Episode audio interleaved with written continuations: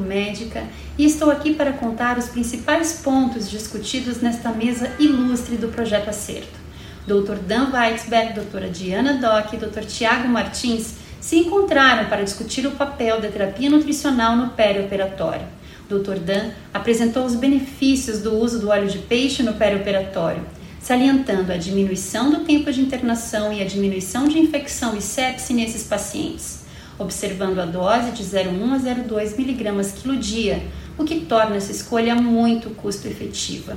Dr. Dan ainda abordou a segurança pois não foi encontrado nenhum efeito clinicamente significativo na agregação plaquetária na dose até 20 mg dia. Por isso, recomenda fortemente o uso do óleo de peixe no contexto perioperatório.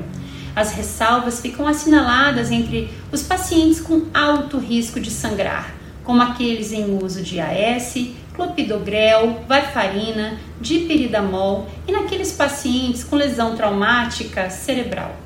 Já a doutora Diana, por sua vez, destacou a importância do uso dos suplementos nutricionais orais, especialmente em desnutridos ou em pacientes em risco nutricional, nos oncológicos e em idosos, nas cirurgias de grande e médio porte, uma vez que seu papel foi de protagonista na melhora do estado nutricional.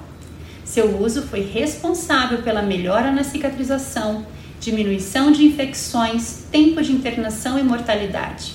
Ela salientou o papel benéfico superior do uso dos suplementos contendo ômega 3 no ganho de peso dos pacientes com câncer quando comparado ao uso do suplemento padrão.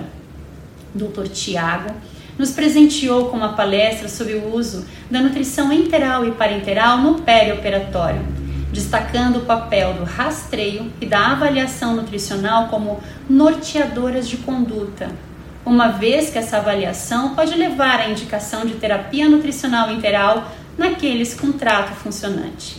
Os desnutridos e aqueles em risco nutricional se beneficiarão da terapia nutricional no pré-operatório, justificando até o adiamento do procedimento em 7 a 14 dias para pré-habilitação nutricional.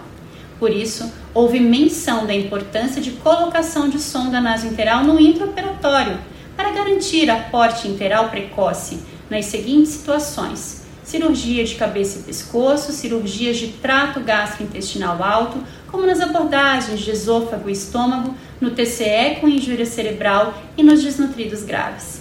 A NP parenteral única aparece como possibilidade de nutrir nos casos de impossibilidade do uso do trato, como no ilho prolongado, suboclusão intestinal, fístulas de alto débito, intestino curto, entre outros. Seu início deve acontecer entre 5 a 7 dias, ou mais precoce nos desnutridos.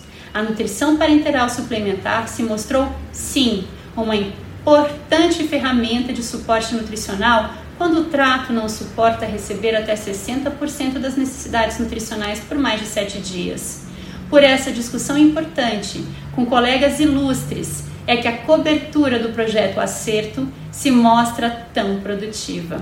Continuem conosco na atualização de 2022. Até a próxima!